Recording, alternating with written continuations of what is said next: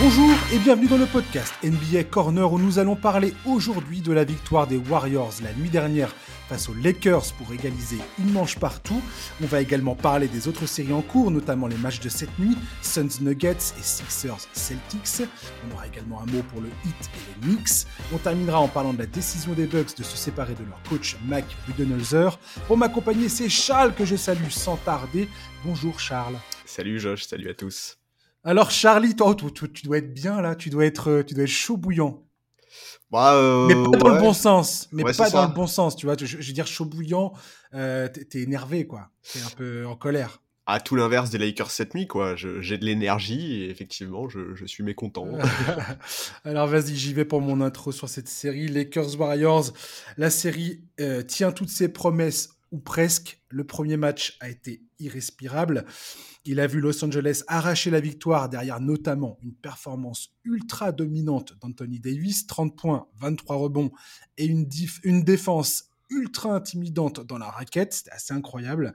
Dans le game 2 qui s'est joué la nuit dernière, donc Steve Kerr et le coaching staff des Warriors ont réalisé les ajustements nécessaires exit Kevin Looney, qui était de toute façon annoncé euh, souffrant, malade.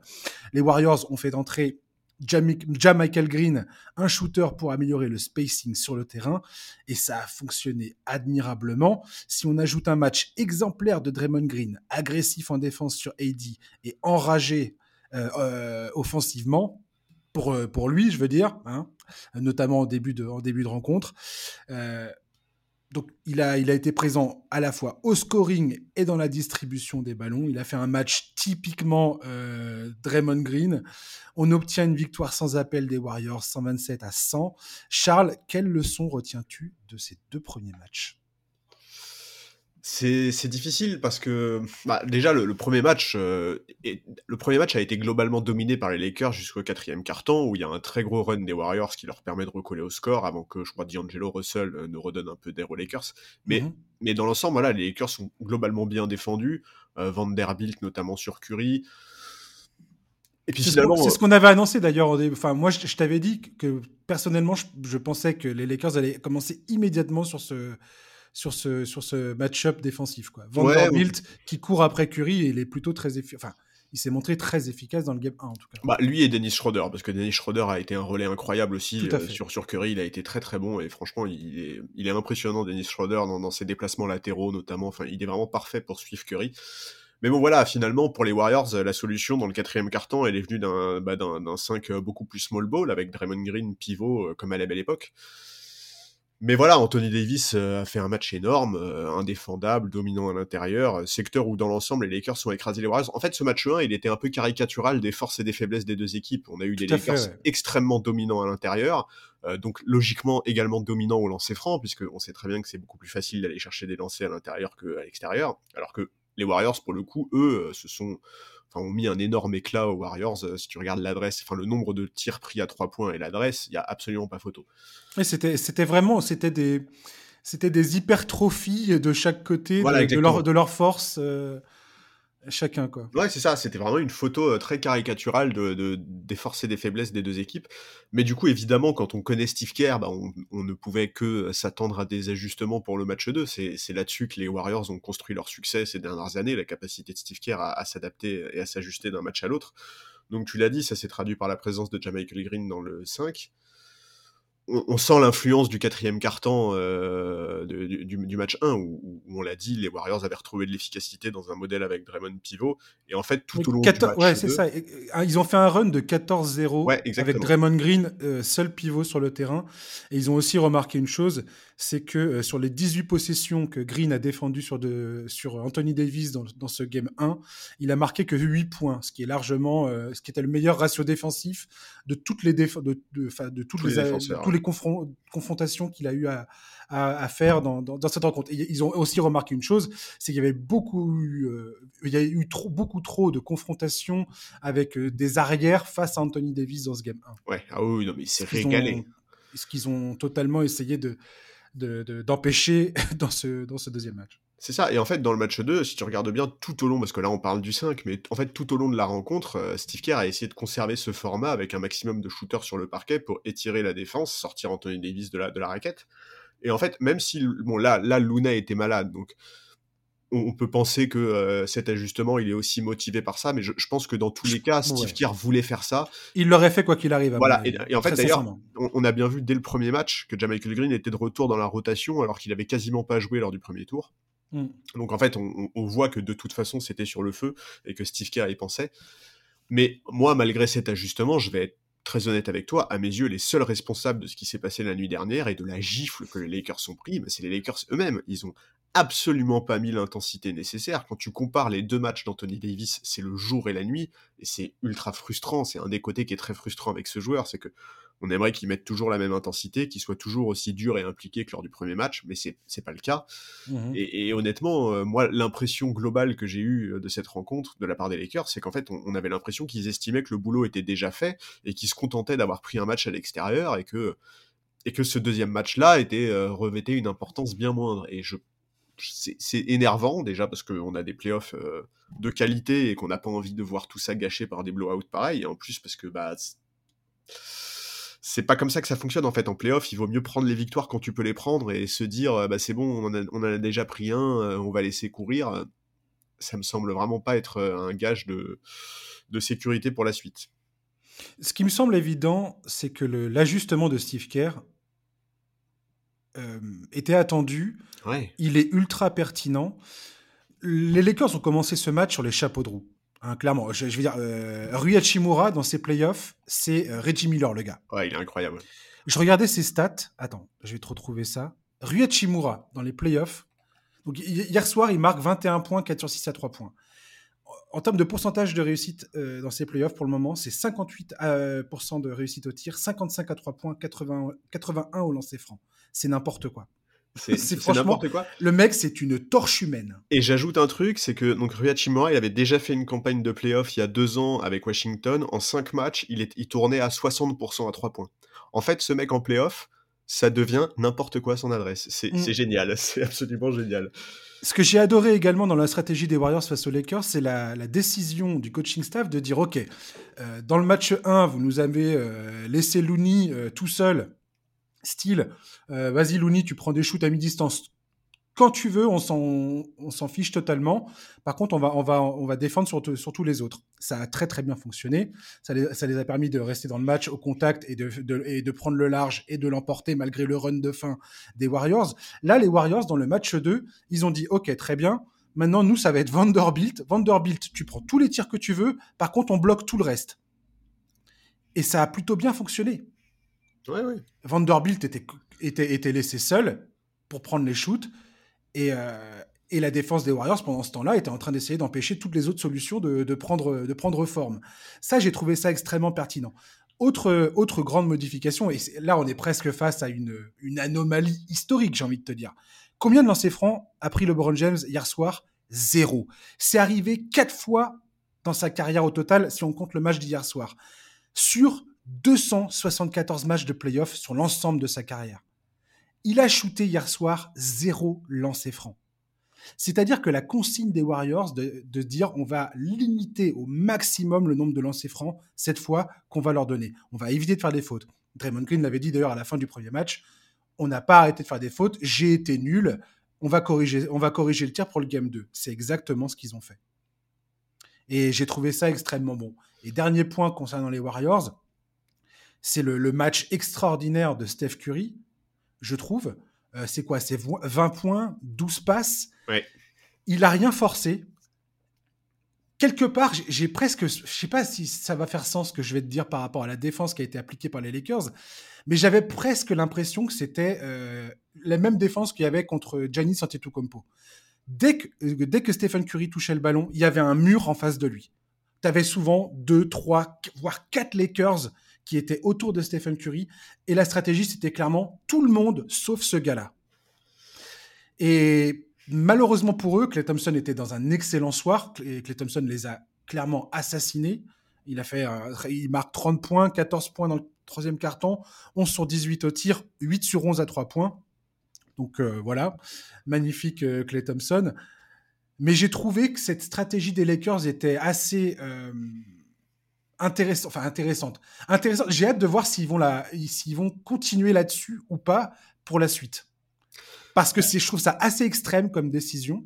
Stephen Curry s'en est très bien sorti. Je crois qu'il perd que trois ballons au final, alors qu'il y avait un pressing hallucinant euh, dans, dans cette rencontre. D'ailleurs, c'est un truc qu'on n'a pas du tout souligné quand on a parlé du game set de Curry de ses 50 points face aux Kings, mais je crois qu'il perd un seul ballon, alors que le gars a le ballon dans les mains tout le temps. C'est clair. Et, euh, et je veux dire, c'est héroïque de, de, de, de, de faire ça.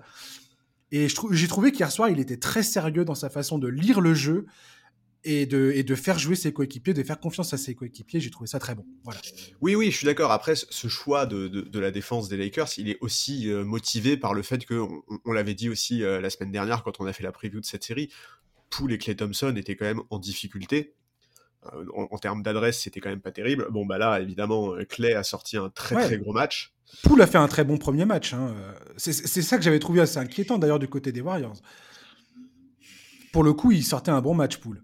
Oui, oui, oui, il, sortait, il sort un bon match statistiquement, mais moi j'ai vraiment du mal avec ses, j'ai du mal avec ses choix. Voilà, je, moi je, je, suis vraiment dubitatif là-dessus. J'ai du mal à comprendre, euh, notamment dans son choix de tir, sa sélection de tir. De temps en temps, tu le vois refuser des shoots ouverts avant de tout à coup se mettre à artiller quand il est super bien défendu. Alors oui, le premier match qu'il fait, il est bon, mais le tir qu'il prend pour égaliser alors qu'il reste 10 secondes sur l'horloge, il est incompréhensible. Alors je sais, ça fait partie de l'identité des Warriors. Curry a déjà pris des tirs similaires dans des circonstances similaires, mais mais pour moi, en fait, cette équipe, elle a besoin d'un mec plus fiable dans ses décisions en sortie de banc. Maintenant, voilà, hier, Clay a fait un, très bon match. Euh, on sait à quel point cette série elle est importante pour lui. Il est originaire de Los Angeles, il est fan de Kobe Bryant. Il l'a dit lui-même avant cette série. Il a dit ça fait 12 ans que j'attends ça. Euh, et, tu sens et c'est cool de le voir répondre présent. Tu vois, c'est un peu c'est sympa de voir ça. Mais bon, euh, écoute, t'as as parlé de LeBron et de ses lancers francs. Moi, c'est clair que c'est un truc je, vais être franc, ça, m'énerve, ça m'énerve de voir LeBron euh, prendre plus de 7 tirs à 3 points par match, alors que depuis le début des playoffs, il tourne à peine à 20% de réussite, c'est beaucoup trop. Euh, là, ils, sont sortir, ils sont sortiront pas comme ça, ça, me semble évident. Quoi. Mais non, c'est clair, mais c'est clair. Et, mais, mais tu vois, ce, ce, ce, ce peu de lancers francs tirés, c'est quand même vraiment l'illustration de ce que je disais sur le manque d'intensité qui a été mis par les Lakers. On sait très bien mm. comment ça fonctionne. Si tu veux aller chercher des lancers francs, enfin si tu veux des lancers francs, il faut aller les chercher. Et et c'est pas du tout en étant euh, aussi inerte euh, que, la nuit dernière que tu vas chercher des lancers francs en playoff. C'est une évidence. Donc, donc voilà, je, en fait, j'ai trop de mal à me baser sur le match de la nuit dernière pour euh, tirer des conclusions sur cette série parce que je, je peux pas croire, je peux pas croire que les Lakers fassent encore des matchs comme ça. En tout cas, pas à domicile ou alors, enfin, non, LeBron va, va, va, gueuler à un moment. C'est pas possible en fait. C'est juste pas possible de voir ça. Bah, j'ai hâte, hâte de voir. Il y a deux choses moi qui me, qui me, qui m'ont vraiment euh, marqué dans la différence entre le game 1 et le game 2 dans cette série.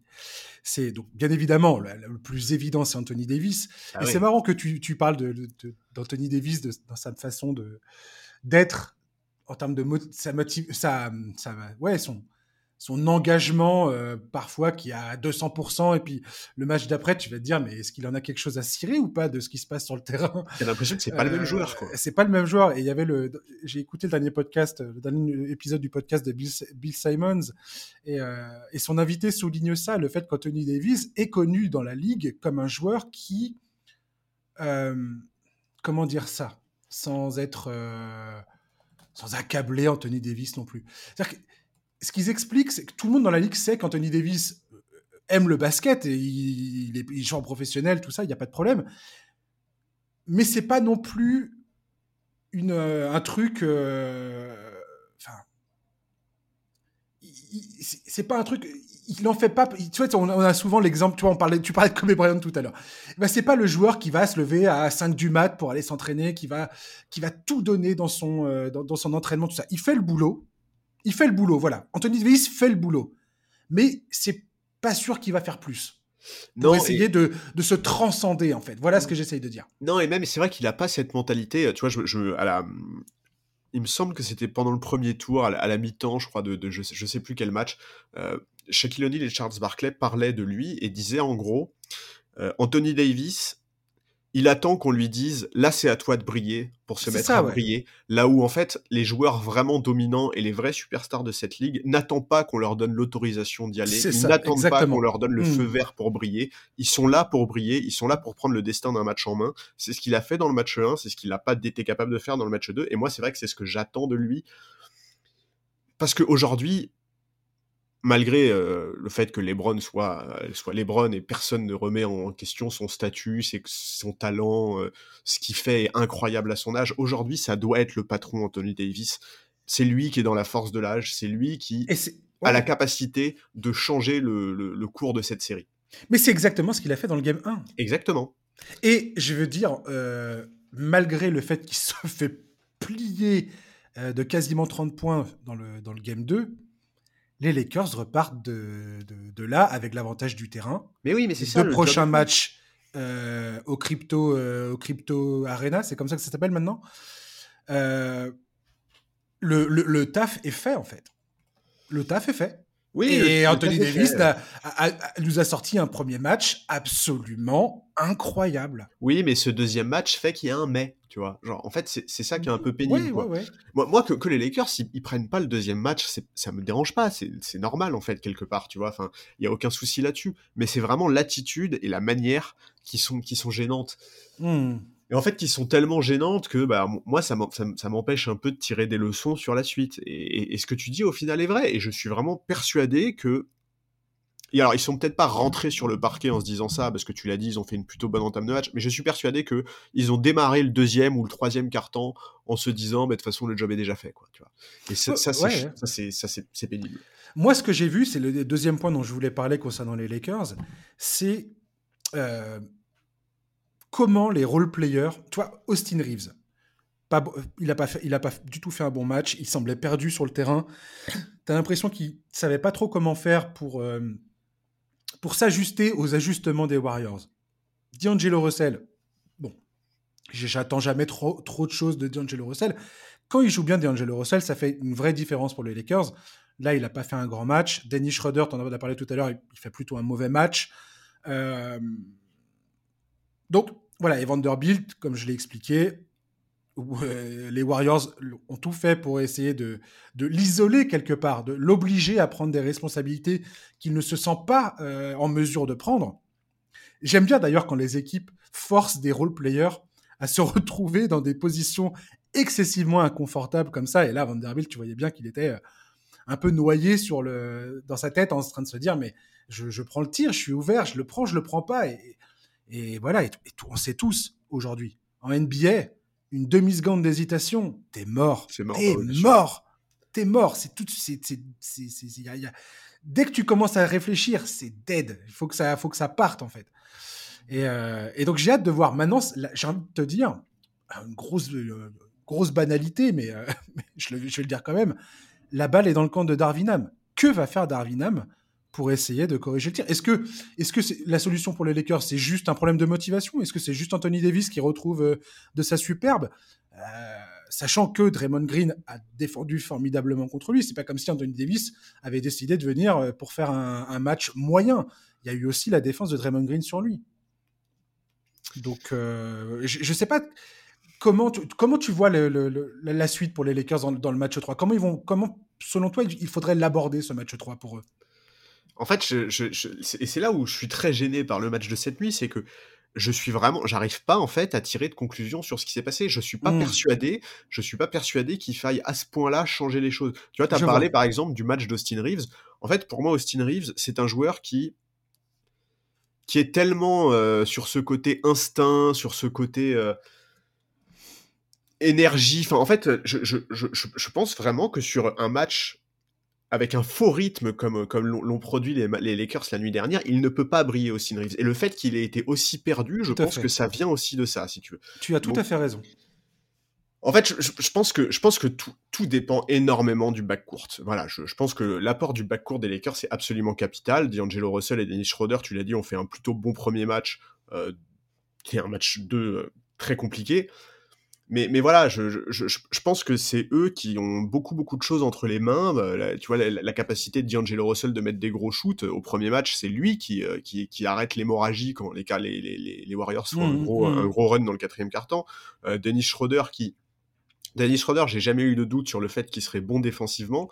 Par contre, son apport offensif lors du premier match, c'est pas forcément quelque chose que j'avais anticipé, donc ça aussi c'est très important.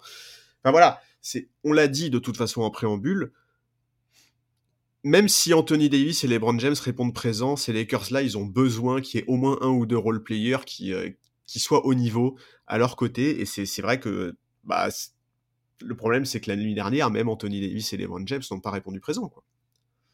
Ah oui, là, qu'est-ce que... Mais donc voilà, moi, moi je, je vais je vais, tu vois, je vais pas modifier mon prono et je reste sur les Lakers vainqueurs parce que je crois vraiment que ce deuxième match c'est un trompe-l'œil. En tout cas, je pense qu'il n'est pas révélateur de ce que les Lakers peuvent produire. Je pense qu'il n'est pas révélateur de ce que les ajustements de Steve Kerr impliquent réellement pour les, Lakers. Tu vois, enfin, je, pense qu'en fait c'est caricatural ce qu'on a vu l'année dernière. Et, et, voilà, et c'est vrai que moi j'aimerais juste tout ce que j'attends en fait de ces Lakers là, c'est qu'ils nous épargnent de ce genre de match sans aucune envie parce que bah parce que la série Lakers Warriors, elle fait saliver absolument tout le monde. D'ailleurs, en témoignent les audiences. Le match 1 a explosé absolument tous les records. Ça mérite bien mieux que des blowouts. Et, et c'est pas possible de voir euh, aussi peu d'investissement euh, en demi-finale de conf, quoi. Genre, c'est pas possible. C'est pas possible. On verra bien comment ça, se passe. En tout cas, moi, je, repars de ces deux premiers matchs avec l'impression que les Lakers, quand même, contrôlent leur, euh, leur destinée alors qu'il est. Ouais, ça. Comme je dis, ils ont récupéré l'avantage du terrain, c'est exactement ce qu'il fallait faire, ils l'ont fait. Ce deuxième match, quelque part, ça. Bon, bah, voilà, tu te fais, tu, te fais blow, tu te fais blowout, tu te fais blowout. Euh, quand, quand, quand, quand, ça se passe comme ça, il n'y a, a, rien à faire. Et, à quel point les ajustements de Steve Kerr vont peser, on le, ça, on va le voir maintenant dans, dans les matchs 3 et dans les, dans les, et 4. Euh, c'est là qu'on va voir ça. Non mais c'est ça, c'est que ce match 2, ça peut être une anecdote si euh, les Lakers mettent vite ça dans, leur dos et, font le boulot à domicile. Mm. Euh, par contre, tu vois, si le match 3, euh, les, Warriors font un premier, un premier carton à 60% à réussite à 3 points, par exemple, et que derrière ils prennent le match, tu te retrouves dans une situation qui est très très différente, et à ce moment-là, ce, match 2 n'est plus une anecdote, quoi. Tu vois, c'est... Bah, le danger côté, côté Lakers, ce qui... Enfin J'aime bien la stratégie de verrouiller Curry et d'obliger les autres de, à, faire les, à, faire les, à faire les bons matchs. Clay Thompson, il fait un match exceptionnel, 8 sur 11. Est-ce qu'il va refaire ça euh, Combien de fois il est capable de refaire ça dans cette série? Puisqu'il est tout à fait capable de le refaire. C'est parce que je, ne suis pas en train de douter de Clay Thompson, pas du Surtout tout. qu'il attend qu'une chose, c'est d'aller jouer à Los Angeles. Hein, euh, s'il y a un mec qui respecte Clay Thompson dans cette histoire, c'est moi, je vais te le dire. Je, à, jamais Clay Thompson, quoi. Euh, par contre, voilà, à quel point il va être en mesure de refaire ça Tant que les Lakers arrivent avec Vanderbilt à contrôler Stephen Curry, à contrôler, enfin à limiter Stephen Curry et son influence sur, euh, sur, la, sur, le, sur le match, ça peut bien se passer pour les Lakers. Mhm. Euh, Stephen Curry, après, euh, voilà, on l'a vu aussi. Là, il a, il, a, il a, réussi à faire des très bonnes lectures. Il a réussi à impliquer ses coéquipiers qui ont capitalisé sur ses passes et sur le, le fait qu'il attire la défense à ce point-là. Il a en fait, la, seule, ça on le sait toujours, on le sait depuis toujours. La seule présence de Stephen Curry sur le terrain est un problème, euh, enfin, Exactement. Est, une, est une aubaine pour ses coéquipiers et est un problème pour les équipes, pour l'équipe adverse. Voilà, donc on verra bien comment tout ça va, va se dérouler. Euh, j'ai hâte de voir à quel point Draymond Green, lui aussi, est capable de nous refaire un match comme ça. Là, j'avais vraiment, pareil, l'impression de revoir le Draymond Green des finales NBA face à Boston. Et d'ailleurs, pour terminer sur cette série euh, Lakers, euh, Lakers Warriors, ça me fait. Euh, enfin, quand je vois Draymond Green faire un match comme il l'a fait, l'entame qu'il a fait de ce match, hein, parce que le match s'est décidé, on va dire, dans cette première mi-temps et après, très vite au, troisième quart-temps, après c'était terminé. Mais quand je vois Draymond Green réaliser une performance comme celle-ci, on en a parlé toi et moi pendant le preview, Draymond Green est tellement indispensable à cette équipe est tellement indispensable à Stephen Curry et à Clay Thompson. J'ai la négociation qui va avoir lieu entre les Warriors et Draymond Green à l'intersaison là pour son contrat, ça va être fascinant. Ça va être hallucinant. Parce que là, je suis l'agent de Draymond Green, j'envoie la cassette de ce match 2 au front office des Warriors et je leur dis voilà, osez ne pas proposer une prolongation de contrat à mon client en, en regardant cette, ce match-là. Ouais, bah moi dans ce cas-là, euh, ouais, enfin oui, mais bon, euh, je, comprends ce que tu veux dire, mais il y a aussi, euh, tu vois, il y a aussi, le front office peut répondre en produisant plein de cassettes de Draymond Green qui se fait suspendre, qui prend des fautes débiles, etc. Et qu'ils leur disent, mais il y a pas de souci, mon gars, moi je veux bien te prolonger, mais par contre, t'auras pas un contrat max, quoi. ouais, ouais, non, mais c'est pour ça, j'ai hâte de voir ce que ça va donner. Mais... Ouais, non, mais je suis d'accord, je suis d'accord. Clairement, hein, Draymond Green, tu l'enlèves de cette équipe. Euh, ça se passe pas pareil, quoi. Mais bon, voilà, moi, il y a quand même un dernier truc, c'est que il y a un partout dans la série. Oui. Alors que depuis le début de la série, Clay Thompson shoot à 51% à 3 points, Steph Curry shoot à 50% à 3 points et Jordan Poole shoot à 46% à 3 points. Cette ah. adresse-là, elle peut fluctuer, on sait très bien ce que ça donne, on sait que tous les matchs ne seront pas comme ça. Et, voilà, et, c'est vrai qu'on a, besoin d'un échantillon euh, plus important pour juger de d'à quel point les ajustements de Steve Kerr sont une énorme épine dans le pied des Lakers. Encore une autre banalité, tiens, je te, la, je te la sors euh, parce que ça me fait plaisir. Je suis comme ça, je suis généreux. Cette série va se jouer sur la motivation. Les Warriors hier soir étaient clairement, savaient très bien qu'ils étaient dos au mur. Tu peux pas, tu peux pas aller à Los Angeles euh, avec, entraînant deux matchs derrière, quoi. Ouais, mais je suis, je suis, désolé. Absolument impossible. Le match 3 va être très intéressant à ce niveau-là, c'est-à-dire euh, parce que de, de, comme ça, maintenant, tout de suite, tu me demandes, je suis persuadé que les Lakers vont débuter le premier match à domicile face aux Warriors avec une énergie décuplée. Oui, mais c'est ça qui est trop frustrant, si tu veux. On est en demi-finale de conférence. La motivation, ça devrait être le prérequis numéro un. Ça devrait être le B à bas, le minimum requis, quoi. Enfin, tu vois, quand tu vois une équipe comme Miami, je suis désolé, mais il n'y a, y a, pas d'histoire de motivation en fait. Tu dois avoir la dalle, tu es en demi-finale de conférence, quoi. Tu vois, moi c'est ça qui me gêne en fait. Mais, ce que tu dis est On va, on va en parler de Miami tout à l'heure, mais pour moi il y a une bonne raison. Miami, c'est parce que aussi quelque part il y a une espèce de de réponse. Enfin, de, y a une, ils ont réussi à créer un esprit de groupe face à l'adversité. Oui, mais c'est la culture de cette franchise dans l'ensemble. C'est aussi, c'est aussi ça. Mais, mais face à l'adversité, en fait, pour moi, une équipe qui va aller forcément loin, c'est c'est une équipe qui arrive à jouer son basket, peu importe les circonstances, et peu importe l'adversité justement, et, et, qui va être capable match après match de, bah de soit de vraiment à la fois de mettre des bâtons dans les roues de ce que veut faire l'adversaire et en même temps de capable de se sublimer au meilleur moment quoi. Mm. Mais bon, on verra ça. Boston Sixers, on va enchaîner tout de suite. Euh, pas de Joel Embiid pour le premier match face à Boston. Pas de problème pour les Sixers. James Harden a tout simplement remonté le temps dans le Game 1 face aux Celtics en plantant 45 points sur le parquet du TD Garden à grand renfort de step back à 3 points, de lancer franc et même de tir à mi-distance, ce qui est assez euh, rare pour le souligner. Les Celtics ont répondu de belle manière dans le Game 2 en écrasant les Sixers sous un amas de tirs à 3 points. Le retour de Joel Embiid, fraîchement élu MVP de la Ligue, n'a absolument rien changé à l'impuissance de Philadelphie dans ce match, où ils ont affiché un piteux 6 sur 30 au tir à 3 points. Peu importe, Philadelphie a amplement réussi sa mission en repartant de Boston avec l'avantage du terrain et un Game 3 qui se jouera cette nuit à domicile devant un public chauffé à blanc pour la remise du trophée de MVP à Joel Embiid, trophée très attendu. Charles, les Celtics vont-ils regretter d'avoir laissé échapper ce premier match face aux Sixers ou pas?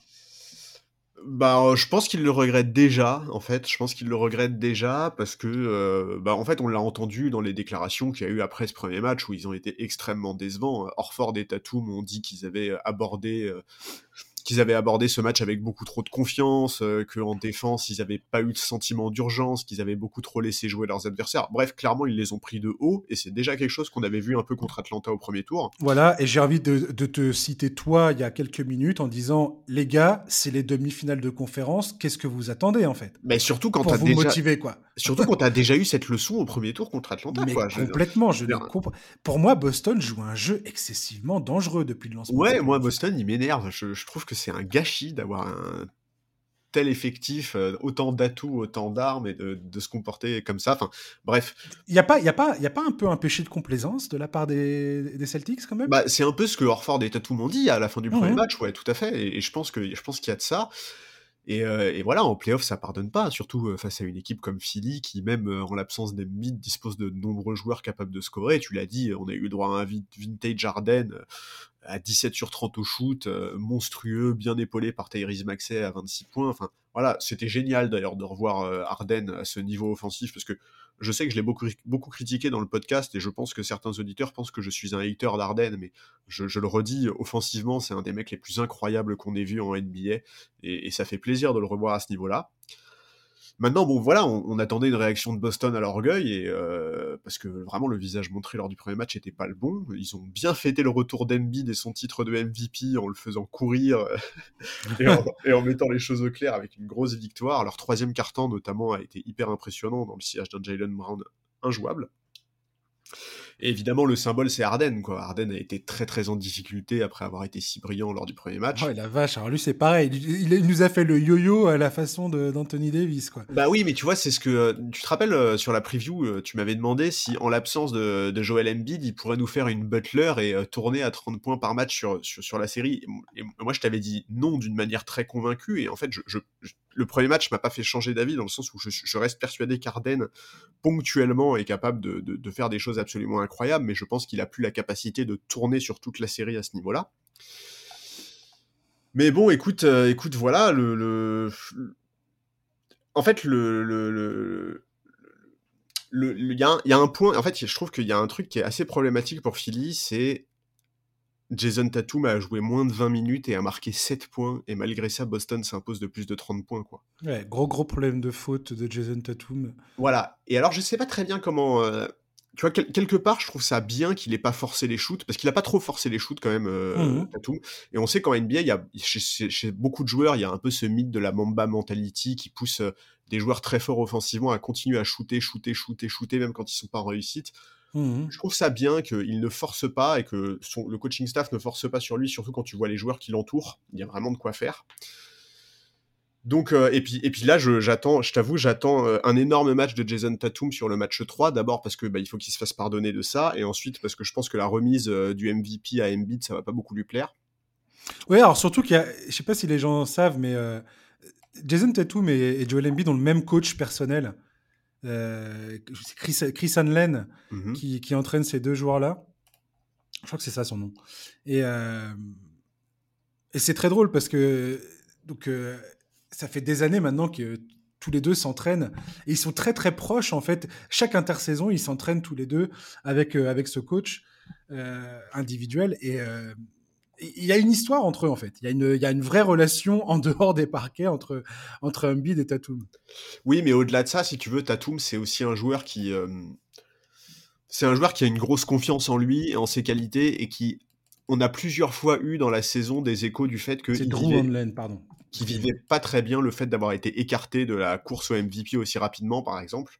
Hmm. Donc, euh, donc, ouais, j'attends de sa part un, un gros, gros match 3.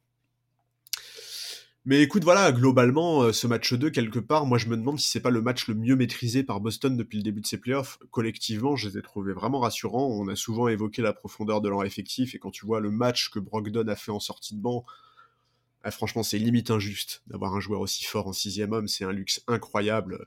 Là, sur le match 2, c'est 23 points à 7 sur 15 au shoot, dont 6 sur 10 à 3 points, 6 rebonds, 2 passes, aucune perte de balle. C'est extrêmement propre. Mais alors, est-ce qu'on n'est pas, est-ce qu'on n'est pas aussi dans ce cas-là, euh, dans le cas de Boston, face au même cas que les Warriors quelque part? Est-ce que c'est pas non plus un truc, un match, euh, une anomalie quelque part avec une adresse absolument insolente euh, qui se termine donc en, déroute totale pour les Sixers? À tous les niveaux hein. On l'a dit, James Harden, mauvais match, une adresse catastrophique globalement pour, pour l'équipe. Qu'est-ce qui, qu'est-ce qui, qu'est-ce qui, est-ce que, est que, selon toi, ce Game 2 nous donne une indication particulière sur le fait que Boston a la main, a, repris, enfin, a un avantage certain ou pas sur les Sixers? Bah, Je pense que ce qui en trompe l'œil, c'est l'écart, tu vois. L'écart est colossal, c'est clair. Maintenant, euh, maintenant, je pense quand même qu'il y a des choses qui sont intéressantes pour Boston dans ce match-là. Le, le, fait qu'ils aient fait travailler Embiid un maximum pour le tester, pour voir où il en était avec après sa blessure. Euh, ils ont, il y a aussi euh, un élément qui avait été évoqué par Mazzula après le premier match, c'était le fait qu'ils n'avaient pas du tout assez shooté à trois points. Mmh euh, là, sur le match 2, il me semble qu'ils sont quasiment, ils sont quasiment à deux fois plus de tirs à trois points pris. Donc voilà, ils, en avaient besoin. C'était quoi qu'il arrive nécessaire. Ça a permis d'étirer la défense de Philly, de sortir Embiid, etc., etc. on l'a aussi senti un peu gêné par la défense de Boston. Maintenant, on va voir comment il est sur les matchs suivants, en fait. La clé dans cette série pour Philly, c'est évidemment comment Embiid va revenir, parce qu'il l'a dit lui-même après le match. Certains évoquaient une absence d'un mois, un mois et demi. Finalement, il est revenu après deux semaines seulement. Et donc, de sa, de sa capacité à redevenir dominant dépend évidemment énormément de choses pour Philly. Ouais. Mon impression sur cette série pour l'instant, un truc qui m'a sauté aux yeux à la fin du match, euh, qui m'a sauté aux oreilles plutôt, à la fin de ce match 2, c'est Arden qui s'est beaucoup plaint du manque de spacing. Alors forcément, il y en a plein qui ont fait le raccourci avec le, retour de Joel Embiid. Euh, je pense pas que ça soit, euh, que ça soit principalement le, problème. Enfin, on va pas dire que les Sixers vont être meilleurs sans, Joel Embiid sur le terrain. ça serait stupide de dire ça. Par contre, je pense que Doug Rivers a du travail avec son coaching staff pour essayer de le réintégrer de la meilleure manière qui soit, en prenant en considération le fait que sa mobilité euh, ne soit pas euh, ne soit pas idéale, euh, et essayer de continuer à cultiver les espaces permettant à James Harden de faire ce qu'il fait de mieux, à savoir se créer un shoot pour lui ou créer des shoots pour les autres. Donc, donc j'ai hâte de voir un petit peu comment les Sixers arrivent à, reprendre un petit peu bah, ce qui a fait leur succès toute la saison. Hein, c'est pas nouveau non plus.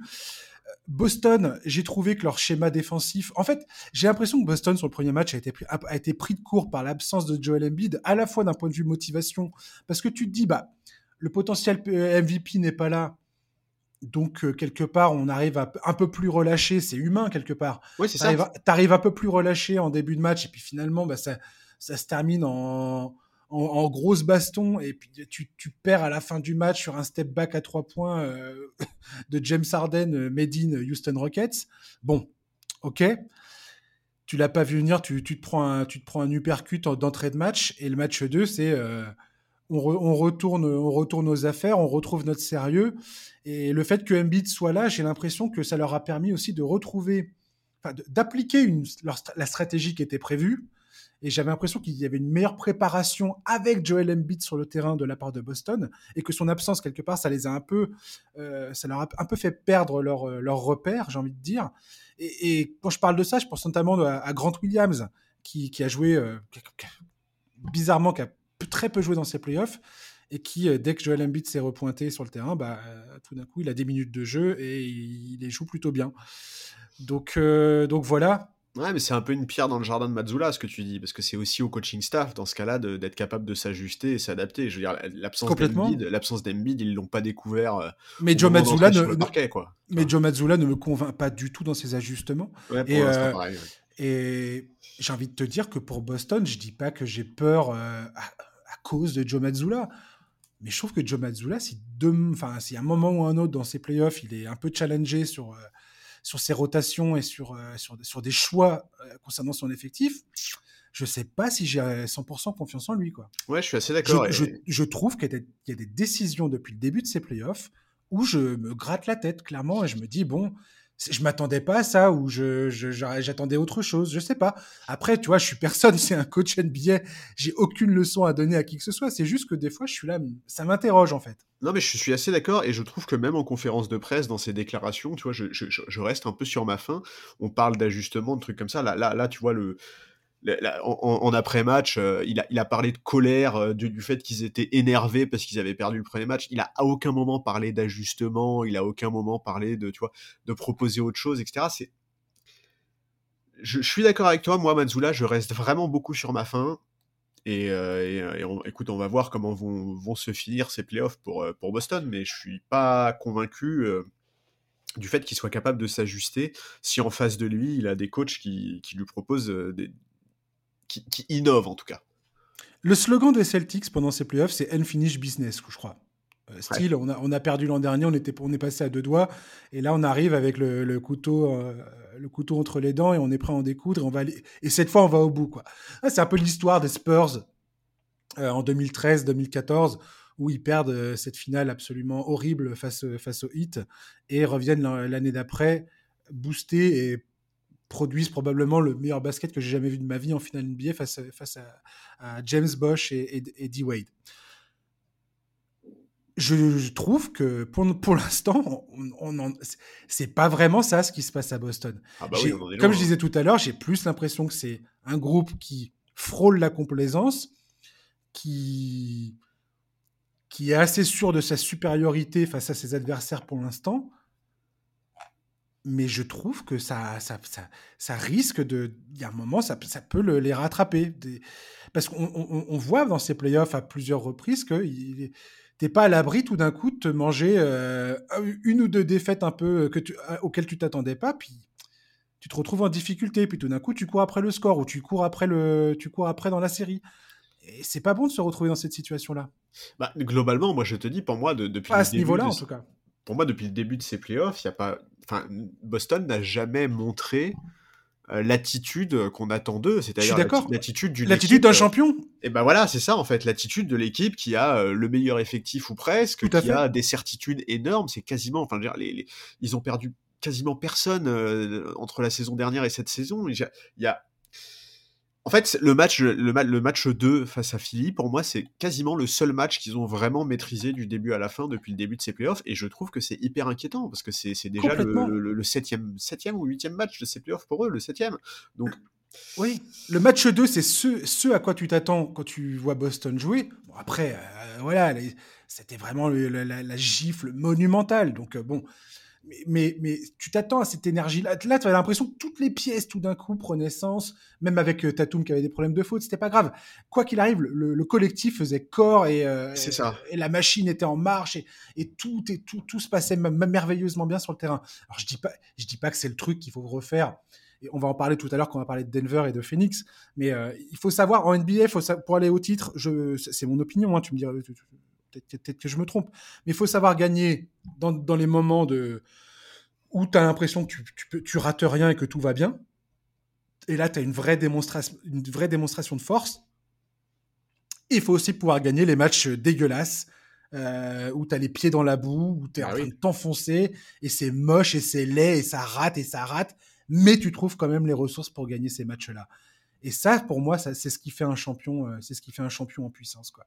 Et pour l'instant, Boston, je sais pas, je suis pas super convaincu. On va terminer sur, ce, sur cette question Boston-Philadelphie. J'ai une question pour toi. Je l'ai vu revenir beaucoup, cette, cette question. Est-ce que c'était une erreur de la part de Philadelphie de faire jouer Joel Embiid dans le match 2 ou pas?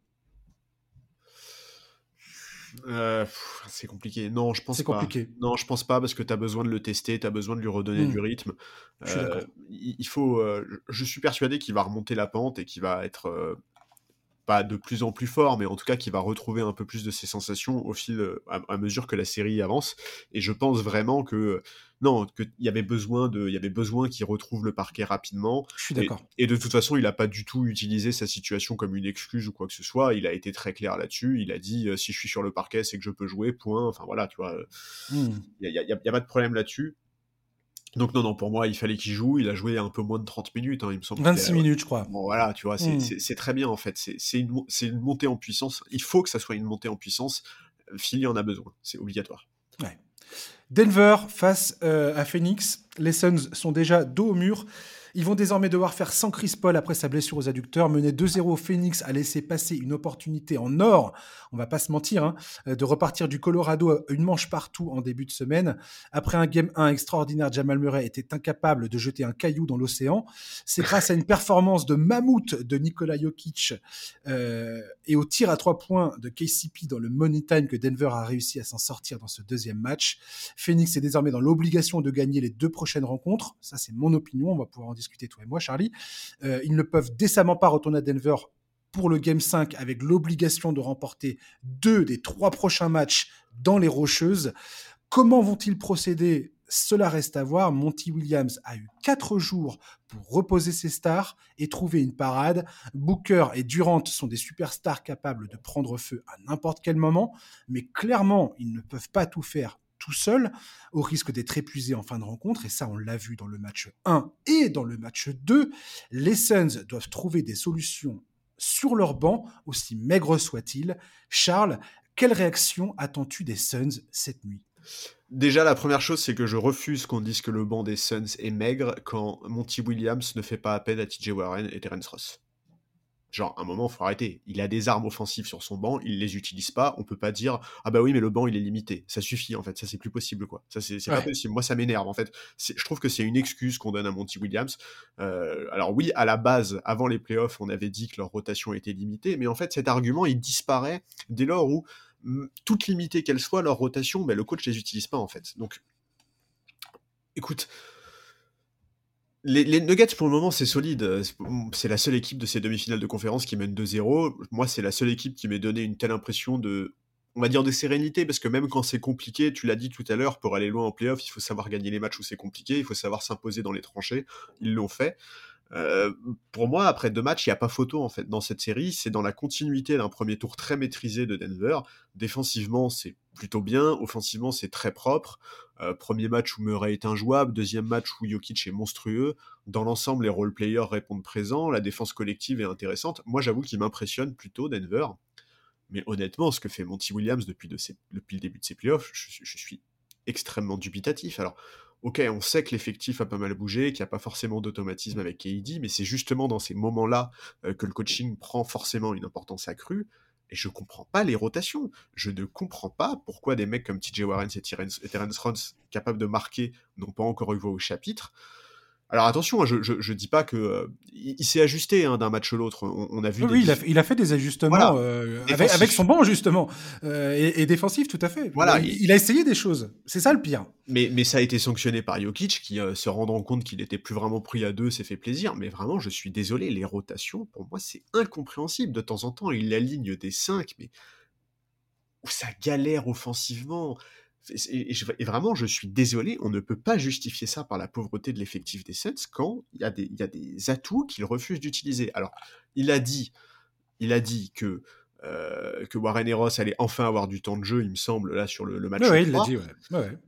Euh, je pense que KD va pas être aussi euh, entre guillemets imprécis parce que c'est vrai qu'il a eu un peu de mal tout au long de la série. On va voir comment ça évolue. Entre le match, et le, match 1 et le match 2, on en avait parlé, toi et moi, après le match 1, il y avait un, problème mathématique sur le nombre de 3 points tentés et inscrits notamment, et, les lancers francs qui sont un problème, enfin, plein de choses, mais notamment le, volume de tir à 3 points. Ils ont essayé de le corriger dans le, dans le match 2. Euh, sauf que voilà, Kevin Durant, il, prend euh, le tiers, je crois, plus, plus du tiers euh, des, tirs à 3 points, mais il en, met aucun quasiment. Et, donc voilà, et c'est vrai qu'en face, euh, en fait, en face, on a un collectif qui répond présent. Tu, vois les, les, role-players euh, de Denver, KCP, Green, Brand, tout le monde, tout le monde arrive à élever son niveau de jeu, à apporter des bonnes minutes défensives notamment. Aaron Gordon est parfait dans son rôle. Voilà, moi dans la globalité, je, les trouve impressionnants. J'avais des doutes sur ces Nuggets en playoff, je l'ai dit au début euh, des previews, mais, sur, ces débuts, sur ce début de demi-finale, je les trouve très convaincants. Mais mais bon, je pense qu'il faut malgré tout rester mesuré parce qu'on en est qu'au début de la série. Mmh oui, oui, ils ont tranquillement remporté leurs deux matchs à domicile maintenant. On va voir ce que ça donne avec les retours de Warren et Ross dans la rotation. Euh, on va voir euh, à quel point la blessure de Chris Paul est pénalisante. J'ai aucun doute sur le fait qu'elle soit très pénalisante, mais ce que je veux dire, c'est comment est-ce que euh, comment est-ce qu'il s'adapte? Est-ce que est-ce que c'est Cameron Payne qui est en galère, mais bon en même temps il est complètement à court de rythme, c'est normal. Est-ce que c'est Cameron Payne qui va le remplacer? Est-ce que David Booker va démarrer poste 1 On sait qu'il l'a déjà fait et que c'est quelque chose qu'il maîtrise. Et lui, d'ailleurs, est absolument euh, monstrueux. Pour moi, c'est le seul rayon de soleil euh, de Phoenix sur cette série. Il est énorme. Et puis, j'ai envie de te dire que Phoenix a plus besoin de, enfin, de taille. Euh, je parle pas de joueurs intérieurs, mais enfin, je sais pas. Les, gabarits côté Denver posent quand même des problèmes à Phoenix. Quoi. Ah, dans tous les cas, Cameron Payne, il faut que tu le remettes en, il faut absolument le remettre en, le remettre en jambe. Ça, ça passe pas forcément par, le rapport fait de 5, Par rapport aux 5 majeurs, je, disais. Mais ouais, voilà, parce que, enfin, tu vois, c'est bon, voilà, c'est une situation qui est en fait, c'est une situation qui est compliquée, mais en même temps qui était tellement prévisible. Enfin, je veux dire, bon, la, la, la blessure de Chris Paul, euh, ça fait, euh, j'ai l'impression que c'est un running gag aujourd'hui en NBA. Tu vois. Et c'est, non, mais c'est horrible, hein, mais c'est, triste. c'est horrible. comme ça. Et, et, le pire, c'est que c'est quelque chose qu'on avait évoqué la semaine dernière quand on a fait la preview de cette série. On avait parlé du temps de jeu des stars de l'effectif euh, de, de, ces, de, cette, de ces Suns lors du premier tour, malgré le fait que les Clippers en face étaient extrêmement diminués. Alors, on va pas dire avec certitude que la blessure de Chris Paul vient de là, parce qu'on n'a aucun élément concret qui vient l'accréditer mais j'ai du mal à croire que ça a aucun impact.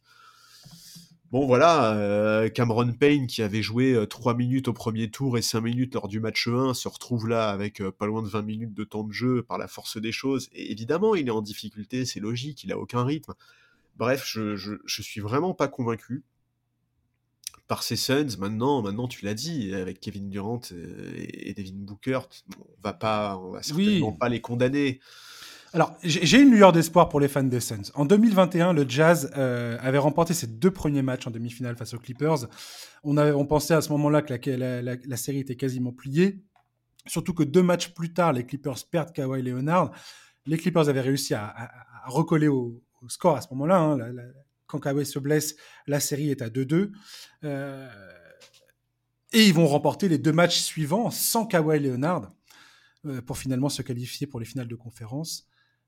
Donc, je veux dire, il y a cette petite lueur d'espoir. Après, la différence, j'ai envie de dire, entre les Clippers de 2021 et les Suns de 2023, c'est aussi le coaching. Tyron Lue, on sait très bien que c'est enfin, il avait fait les ajustements absolument euh, magistraux pour permettre à son équipe de l'emporter.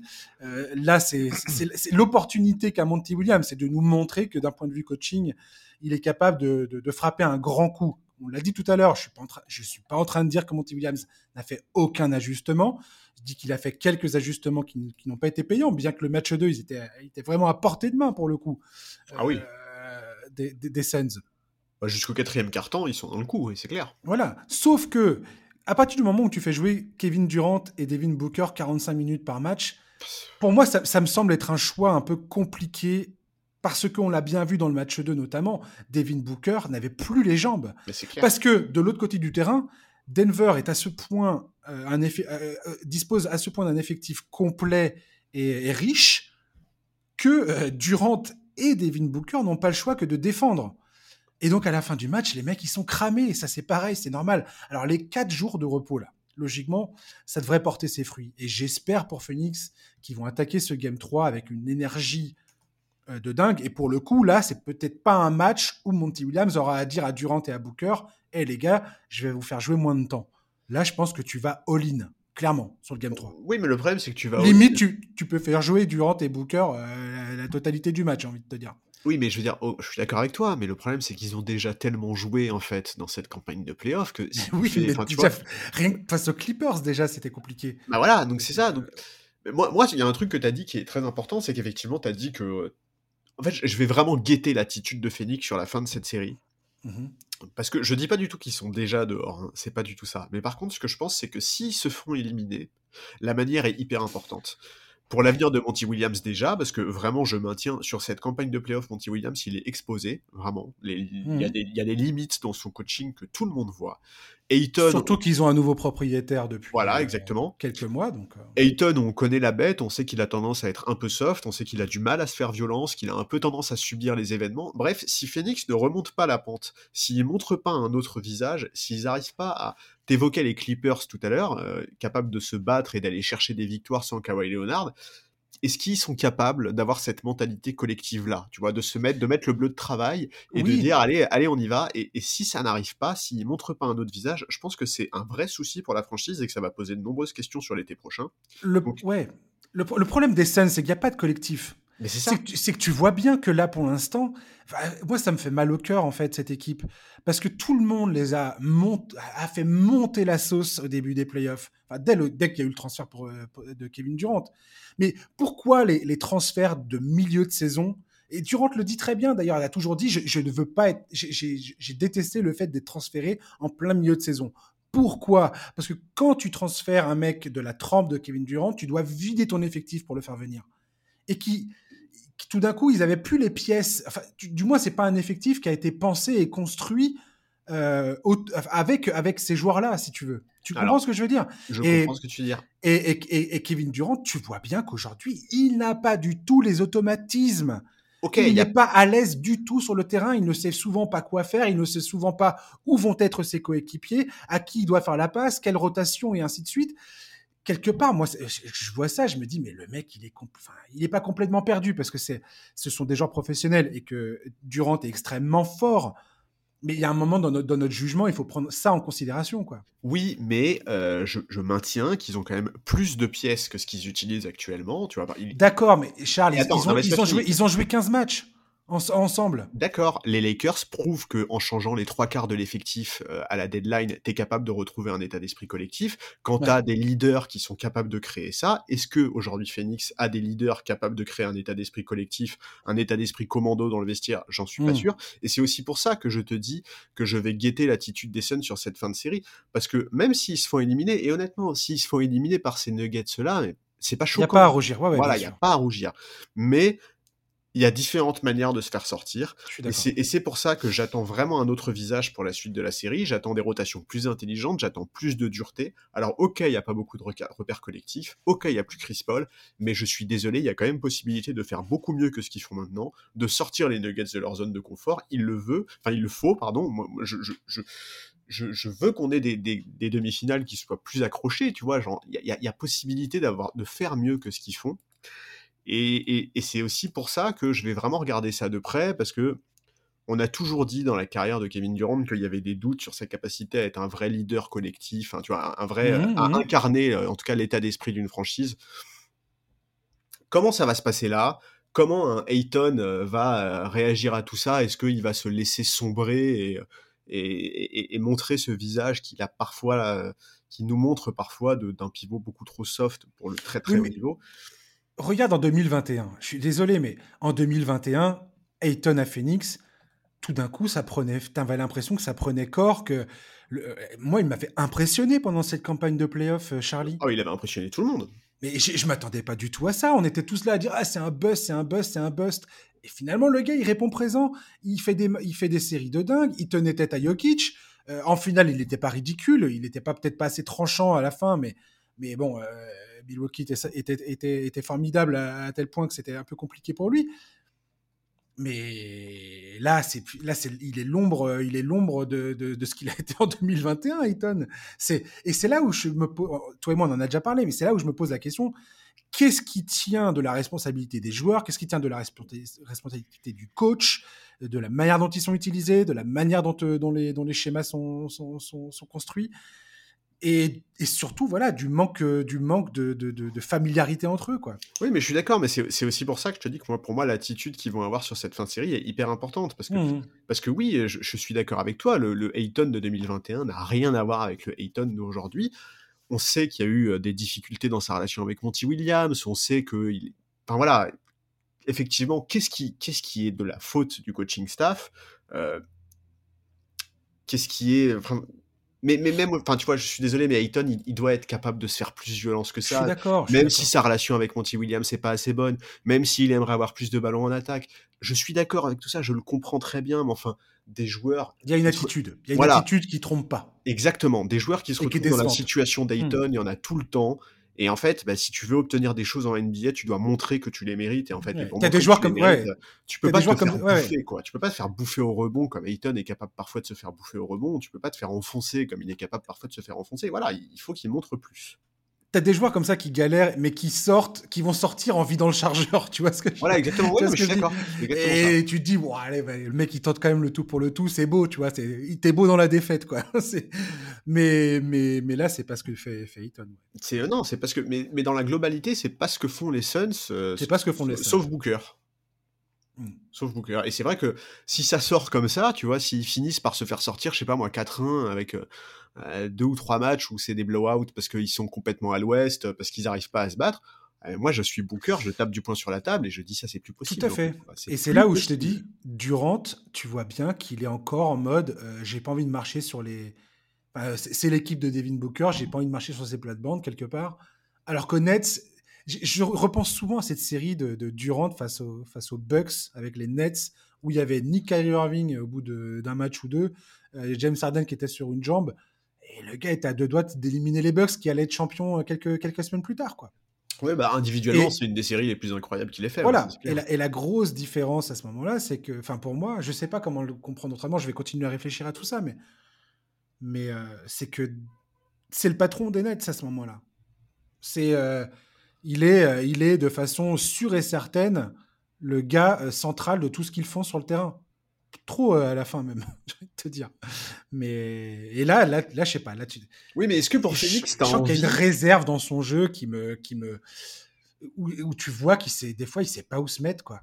Oui, mais est-ce que, pour, est que pour Phoenix, si tu étais fan des Suns, est-ce que tu as mmh. envie vraiment que cette équipe, ça devienne. Enfin, tu vois, que, en tout cas, que, que Kevin Durant soit. Euh, mais pas du tout, c'est pas ce que je dis. Je, je dis pas que j'ai envie de voir Kevin Durant prendre la place de, de Devin Booker. C'est pas ça. Non, mais c'est pas ça ma question. C'est est-ce que tu ah. penses qu'il est capable en fait de créer un état d'esprit collectif, de transformer son équipe justement, tu vois, d'aller voir un Ayton et de lui dire, écoute mon gars, t'es bien mignon, mais euh, on veut pas que tu sois un chamallow en fait, quoi. Tu vois, on non. Veut que, et, je, me demande si Devin Booker est ce joueur d'ailleurs, parce que de ce que j'entends euh, dans, les, dans les rumeurs et tout ça, dans les articles que je peux lire, c'est que Chris Paul, c'est potentiellement un joueur qui pas sûr qu'il reste euh, au-delà de la saison. Pourquoi? Parce que tu as le nouveau collectif, la, nouvelle convention collective qui va entrer en, en action cet été là. Ça, va changer. Je sais pas si on se rend compte tout ce que ça va changer. Euh, ça va changer beaucoup de choses pour les clubs et notamment pour les équipes comme Phoenix qui ont des joueurs majeurs comme ils ont, enfin la façon dont ils sont construits avec Ayton, Chris Paul, Booker et Durant. Et des équipes comme ça, avec des joueurs comme ça, avec autant d'argent alloué à, à seulement 4 joueurs, ça va être très compliqué pour eux de construire un vrai, un vrai effectif en fait. Alors il y a un truc quand même qu'il faut savoir sur le contrat de Chris Paul, c'est que la saison prochaine, Chris Paul, ça, l'année n'est garantie qu'à 15 millions. C'est ça. Donc euh, ça, ça peut changer énormément de choses, je suis d'accord. Bref. On, verra. On verra. Je, m'attends à une vraie réaction des Suns au match 3. Je, ah, il le faut. Je, pars du principe qu'ils vont remporter ce match 3 euh, rien que par euh, fierté, par euh, orgueil, par, par le fait qu'ils aient eu tous ces jours de repos. Je pense que c'est le moment où. Et, et qu'au match 2, ils ont quand même montré certaines choses. voilà. Ouais, moi, j'attends de voir, je vais attendre de voir leur état d'esprit et les rotations de Monty Williams. C'est ça. Clair. Pour moi, c'est les deux choses que je vais scruter de très près. On avance Miami-New York. Pas grand-chose à dire sur la série après l'égalisation des Knicks dans leur, euh, dans leur duel face à Miami, euh, qui était privé de Jimmy Butler. Sa présence au Game 3 reste floue. Il semblerait cependant que ce soit tout à fait possible. Ça se jouera samedi à 21h30. Youpi. Euh, le hit n'était toutefois pas loin de s'emparer de ce Game 2 derrière des performances toujours aussi irréelles à mes yeux de Max Strauss, Gabe Vincent et un excellent Caleb Martin. Bama Bayo pour le coup m'a un peu déçu. oui. Alors, je trouve qu'il est très sollicité à la création et que euh, il n'arrive pas, il a du mal, j'ai l'impression, à trouver, à, jongler entre ses, bah, ses, nouvelles responsabilités, on va dire, à la création et, s'impliquer lui-même dans le, dans, le, dans le truc. Il l'a il reconnu, hein. il l'a reconnu à la fin du match 2. Il a dit, ouais, j'ai peut-être pas fait le, job comme il fallait le faire. Ah, il faut qu'il prenne euh, plus de tirs, quoi. Ouais. Jalen Brunson, lui, pour le coup, a trouvé les failles dans la défense euh, que lui impose Eric Spolstra avec son équipe. Mais sans Butler sur le terrain, c'est quand même difficile de, tirer des conclusions euh, quelconques euh, le concernant, parce que c'est quand même Butler qui se charge en priorité de lui. Euh, Charles, deux matchs entre le Heat et les Knicks, t'en es où dans cette série en termes de feeling? Bah, je, trouve que New York montre pas un visage qui est très convaincant j'attendais un meilleur deuxième match euh, de leur part, hein, une, réaction plus forte après la défaite au premier tour, surtout après l'absence de Butler, mais finalement ça a été compliqué, honnêtement. Ça a été, lab ça a été laborieux. Et moi je vais même te dire, pour moi Miami a dominé le match, même dans le troisième quart-temps, je trouve qu'ils ont même eu un moment la main sur le match, et je... alors je sais que les supporters de Miami sont fous de rage sur l'arbitrage, euh, ils pensent qu'ils ont perdu le match là-dessus. Je suis pas sûr qu'ils aient perdu le match là-dessus, je pense que voilà, dans l'absolu. Scott Foster encore. Ouais, non, mais, lui. non, mais, lui, non mais alors sans rentrer dans les débats de euh, il est Non non non, on va pas, faire ça. Ouais. Non. mais par contre, euh, je suis désolé, mais ce mec-là, il y a toujours des trucs à redire. Ah mais il y a toujours. T'as l'impression que c'est c'est l'héritage d'une autre époque. Euh, enfin bref. Voilà, mais bon, écoute, finalement, New York a fait une grosse fin de match. Ils ont pu l'emporter notamment grâce à Jalen Brunson et mon chouchou Josh Hart, tellement important dans le Money Time. ouais. Mais en fait, et en fait, ce qui est fou, c'est que quand tu regardes les stats du match, tu te doutes pas un instant que ça a été aussi compliqué pour New York. En fait, ils dominent tellement au rebond, ils sont plus adroits, mais, mais en fait, il y a un énorme souci à New York, c'est la, c'est la porte du banc. Jusqu'au mmh. quatrième carton où Quickley et Grimes ont fini par trouver un peu le chemin du panier, il me semble que, il me semble que la stat, c'est en milieu de troisième carton, la stat affichée, c'était deux points inscrits en sortie de banc par les Knicks. Deux points. Ça, c'est pas possible. Ça, c'est juste pas possible, en fait, face à un collectif. Quickley, c'est est-ce que je vais utiliser le mot naufrage ou pas J'en sais rien. Ah, mais pour un mec qui était, qui, était, euh, qui était considéré comme un potentiel sixième homme de l'année, Ouais, et puis qui était considéré comme un gros facteur X dans cette série. Quoi. Oui, oui, c'est un très jeune joueur, donc je, suis tout à fait bienveillant vis-à-vis de Quickly. C'est un joueur que j'adore, personnellement. Mais mon Dieu, c'est dur ces playoffs pour lui. Bah. Ouais. Mais bon, voilà. La, vraie question, la vraie question, c'est le retour de Butler, quoi. Parce que même si Miami aurait franchement pu emporter ce deuxième match, bah, espérer gagner cette série sans lui, c'est compliqué. Donc la chance qu'il a, c'est qu'il y a eu trois jours, enfin il y a trois jours de repos entre les matchs 2 et 3, donc ça fera six jours depuis sa blessure. Donc hier soir, il y avait de l'optimisme, très clairement. Il y a plusieurs insiders euh, de Miami qui ont dit qu'ils pensaient être présents sur le parquet, et quand tu connais la mentalité du joueur, c'est pas très étonnant. Maintenant, il faut voir dans quel état il sera. Il faut espérer évidemment qu'il n'y ait pas de rechute. Et en face, euh, en face, il faut aussi voir Jalen Brunson, parce que Jalen Brunson, il il n'est pas à 100% non plus. Il est lui aussi touché à la cheville. On a bien compris, maintenant il n'y a plus aucun doute, le patron de cette équipe c'est lui. Après le match 1, il s'en voulait énormément, il a pris la responsabilité de la, défaite. Bon, il a pu, euh, d'ailleurs le début du match 2, ça a aussi été très compliqué, on voyait bien qu'il n'était pas du tout à 100%. Il a su faire abstraction de tout ça et faire une deuxième mi-temps remarquable pour permettre à son équipe de l'emporter. Mais il a surveillé aussi l'évolution de sa cheville. Écoute, voilà, Miami a fait le job de toute façon. Ils ont pris, ils ont pris un match à l'extérieur, ils ont récupéré l'avantage du terrain. Maintenant, il faut croiser les doigts pour Jimmy Butler. Il faut voir si Bam Adebayo euh, peut prendre un peu plus que 10 tirs par match, hein, parce que c'est pas possible qu'Adebayo prenne moins de tirs que Gabe Vincent, que Martin, que Struss. Enfin, il prend autant de tirs que Kevin Love en fait là, donc euh, il faut arrêter. Il faut vraiment arrêter. Ouais. Mais bon, voilà, écoute, euh, moi j'adore. Hein, enfin, je, voilà, euh, je suis désolé, mais en fait, Spolstra, tu lui files un paquet de pâtes et du thon en conserve et il te fait un festin, quoi. C'est un, un, truc de fou, c'est un truc de fou, vraiment. Non, mais sans déconner, mais Gabe Vincent et Max Struss, mais. Mais même Caleb Martin, alors, euh, dans une moindre mesure, parce que Caleb Martin, il est plus en dents de scie, mais. Mais Struss et Vincent, mais mon Dieu, mais. Non, mais c'est dingue, hein. D'où ces gars-là sont, sont, sont à ce point probant sur le terrain.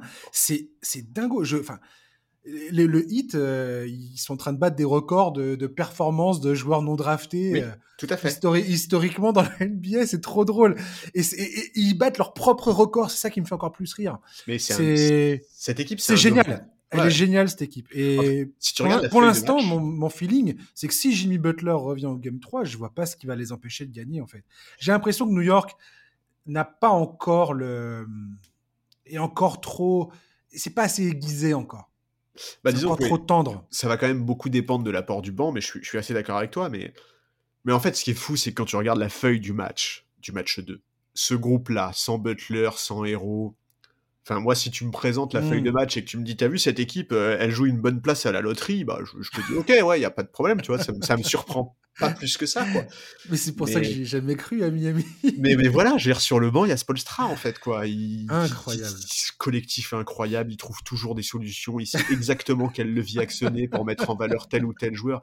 Et en fait, c'est aussi ça le souci pour les adversaires de Miami, c'est que tu ne peux jamais te relâcher parce que tu sais jamais ce que le mec il va sortir de son chapeau. En fait, en fait, Spolstra, t'as l'impression que si son équipe, si son équipe ne ressemblait, pas à ça, il irait lui-même taper dans les, dans les genoux de ses meilleurs joueurs pour avoir une équipe de, de, de, second couteau et dire regardez-moi maintenant, je vais coacher cette équipe jusqu'en finale de conférence. Bah, c'est Jimmy Butler, c'est Jimmy Butler à l'entraînement avec Minnesota. C'est génial, c'est absolument génial.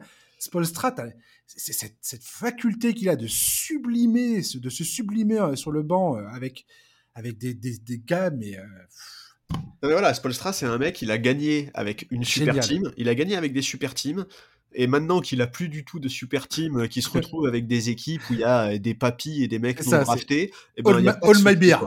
Ouais, il n'y a pas de souci, genre. Watch me. pas, quoi. incroyable. vraiment, Spolstra, incroyable, entraîneur exceptionnel. Grave.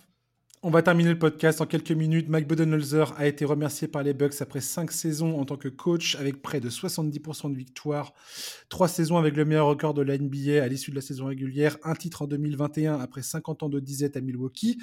Euh, j'ai envie de te dire que les Bucks viennent de se rajouter euh, du travail parce qu'en plus d'un nouveau coach, il va sûrement avoir des décisions euh, compliquées à faire en termes d'effectifs. On va pas parler de ça maintenant. Charles, ton sentiment rapidement sur cette éviction. Euh, et, après, je vais te poser deux, trois questions sur les, sur les clients, euh, futurs clients potentiels. D'abord, je pense que Budenholzer traverse une période de sa vie extrêmement compliquée parce qu'on l'a dit la semaine dernière, il a perdu un de ses frères euh, pendant, la, pendant les playoffs. Dans la foulée, il se fait virer. Enfin bref, je pense que là, c'est difficile pour lui. Donc déjà, il, faut, il faut rappeler, on vient de parler d'un immense coach en la personne de Spolstra. Il faut quand même rappeler que Budenholzer, ces dernières années en NBA, c'est le très très haut du panier également. Il a fait des choses assez remarquables. Il a transfiguré cette équipe de Milwaukee, il les a emmenés au titre. Il a même transfiguré Yanis Antetokounmpo. C'est pas que l'équipe qui l'a transfiguré, c'est le joueur aussi. Euh, il est extrêmement proche d'ailleurs de Yanis, donc à voir comment euh, comment est-ce qu'il le, enfin voilà, est-ce que ça a été discuté en interne, comment est-ce que ça se passe? Je je trouve que la décision elle vient très vite moi, je, ça m'étonne pas en soi. Hein. On l'avait évoqué après l'élimination, mais je trouve que ça vient très vite. Je, je, sais, pas très bien euh, comment interpréter tout ça. J'attends vraiment, vraiment de voir ce qu'ils vont faire. Est-ce qu'ils vont aller chercher un entraîneur ailleurs? Est-ce qu'ils vont faire monter un de ses assistants? Parce qu'on sait que Budenholzer, c'est euh, un de ces mecs euh, qui, ces dernières années, a formé beaucoup de coachs qui aujourd'hui sont bah, dans la ligue, à commencer par Darwin Ham d'ailleurs, qui est un ancien assistant de Budenholzer. Donc je trouve que c'est c'est difficile de juger de la pertinence du, du move tant qu'on ne sait pas comment est-ce qu'il va être remplacé, etc. etc. Mais ça m'étonne pas. Voilà. Ça m'étonne pas particulièrement. Ouais. Ah ouais, je, je, j'étais effectivement désolé d'entendre ça et en même temps pas surpris. Euh. Bah, c'est un peu la loi du très très haut niveau, quoi. Ouais, ouais. On a bien vu que, bah, voilà, même le communiqué euh, fourni par les Bucks, ils ont bien dit que c'était une décision, difficile, mais euh, c'était probablement la, chose à faire. Moi, ce qui m'intéresse beaucoup concernant les bugs, c'est c'est voilà, cette euh, potentielle refonte totale de, l'effectif et de, leur direction autour de, de Jenny Antetokounmpo. Et je pense que cette éviction de Budenholzer a actionné un, compte à rebours euh, pour Jenny Antetokounmpo. Euh, je pense que ça, enfin, dans les, dans les... j'ai hâte de voir comment ils vont rebâtir tout ça, sur quoi ils vont repartir la saison prochaine, pour commencer et euh, à voir comment tout ça influence ensuite euh, les décisions de Janis, qui, je le répète, a 28 ans, donc euh, il est à peine dans son, il vient à peine d'entrer dans son prime, le gars. c'est dingue. c'est magnifique.